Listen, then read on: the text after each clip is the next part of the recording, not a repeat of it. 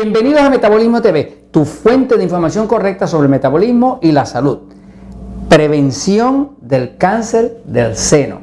Yo soy Frank Suárez, especialista en obesidad y metabolismo. Estamos ahora mismo en el mes de octubre, que es el mes de prevención del cáncer del seno o mes de concientización de cáncer del seno. Entonces, me gustaría ya que hay atención en ese tema y hay tantas mujeres que están padeciendo de cáncer del seno, se calcula que una de cada seis mujeres en el planeta está en algún momento en su vida padeciendo de cáncer del seno. La mayoría de las muertes por cáncer en las mujeres definitivamente es el cáncer del seno. De la misma forma que la mayoría de las muertes de cáncer en los hombres es el cáncer de la próstata. En el caso de la mujer, el cáncer del seno. Pero vamos a hablar un momento yo soy Frank Suárez, especialista en obesidad y metabolismo, y vamos a hablar un momento de eh, qué se puede hacer para prevenir un cáncer en el seno.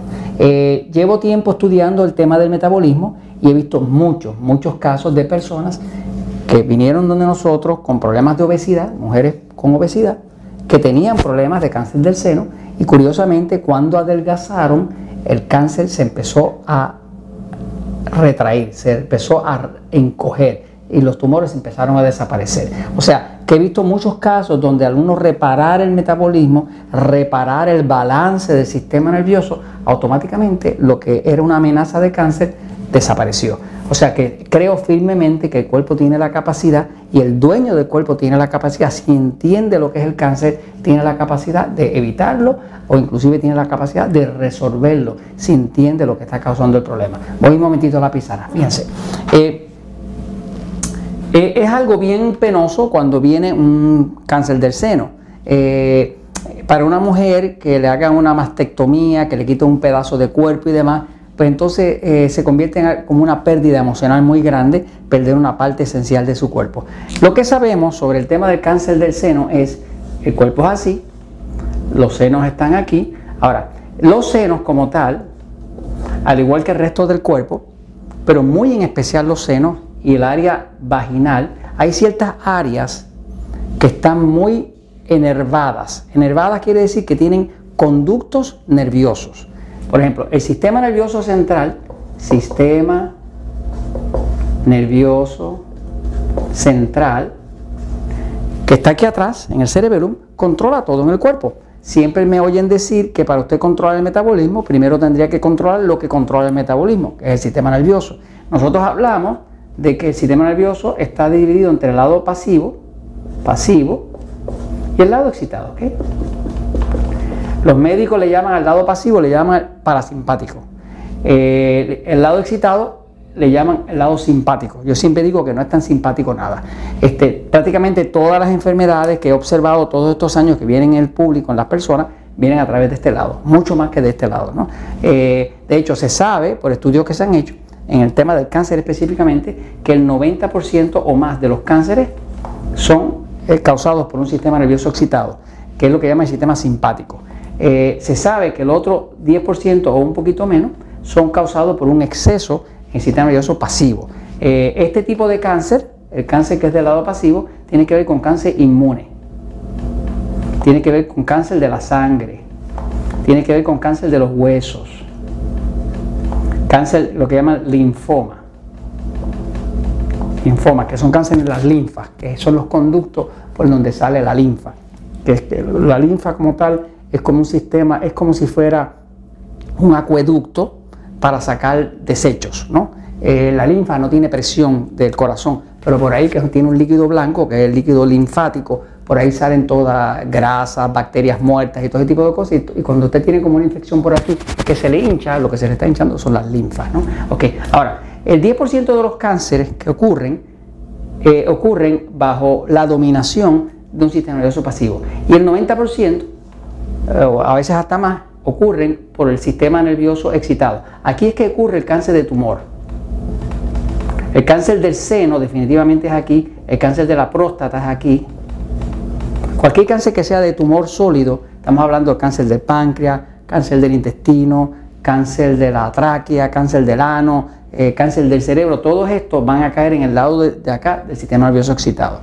Eh, ahora, eh, ¿Qué cosas puede hacer una mujer para evitar un cáncer en el seno? La primera cosa que debe hacer es que tiene que balancear su sistema hormonal. ¿Y cómo balancear su sistema hormonal? Balancear su sistema hormonal balanceando su sistema nervioso. Vaya un momento y vea el Metabolismo TV, vea el episodio número 199. El episodio 199, estamos en el 1200 algo, ¿no? El episodio 199 yo estoy haciendo un listado de 5 características que tiene el sistema nervioso excitado.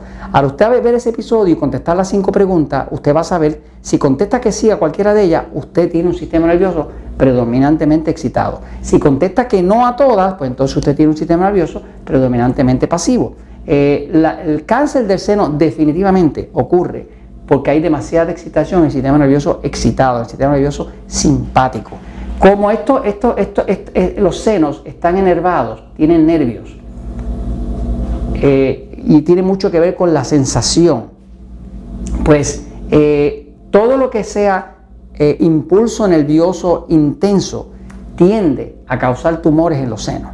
de hecho, muchas personas han visto que después de perder un ser querido, perder un hijo, ahí fue que salió el cáncer del seno. Después de, perder una madre, ahí fue que salió el cáncer del seno. Después de la pérdida de un ser querido, ahí fue que salió. O sea que el cáncer del seno está bien ligado a los temas de estrés, los temas de estrés emocional, financiero, de pareja, de tóxico, de lo que sea, pero el estrés es uno de los detonantes principales para un cáncer eh, en, el, seno. Eh, ahora, eh, hay estudios que aquellos de ustedes que lean inglés, pues les invito a que los lean, ¿verdad? Por ejemplo, hay un estudio que se llama The Role of Adrenergic, Signaling in Breast Cancer Biology, que quiere decir en español el rol de las señales adrenérgicas, que es de la adrenalina, que es la de, la de, mucha actividad, en la biología del, cáncer del seno. ¿Qué pasa? En ese estudio usted puede ver que el cáncer del seno se acelera cuando hay condiciones de estrés. Eh, hay otro estudio que habla se llama Adrenaline, Breast Cancer and Brain Cancer. Eh, está hablando que mientras más adrenalina produzca el cuerpo, que es una señal de estrés, pues más cáncer del seno y más cáncer del cerebro. Eh, hay otro estudio que se llama, dice Beta Blockers and Breast Cancer Mortality. Beta Blockers son unos medicamentos, bloqueadores eh, beta, que se usan para bajar la presión. Y se descubrió que cuando una persona usa los beta blockers, que son los bloqueadores de beta, eso para la estimulación adrenérgica. Y cuando para la estimulación adrenérgica, entonces eh, reduce la mortalidad por el cáncer de seno. O sea que todo lo que controle el estrés, que es lo que produce la adrenalina, eso mismo también va a controlar el cáncer. Y va a ver que hay un estudio que se llama The Sympathetic Nervous System Induces a Metastatic Switch in Primary Breast Cancer. ¿Qué quiere decir este? Dice que el sistema simpático, que es el excitado, eh, induce eh, un estado de metástasis, que es que el cáncer se empieza a regar, ¿verdad? Este, eh, eh, como, en, el, cáncer primario del seno. Ahora, fíjense, ¿qué puede hacer una mujer para evitar todas estas cosas? Pues le voy a dar varias recomendaciones. Lo primero es que hay que evitar el estrés, así que debe ver el episodio 199 es evitar estrés, ¿ok? Evitar estrés, ¿ok? Lo otro es que debe usar progesterona. La progesterona es una crema, es una crema natural, ¿eh?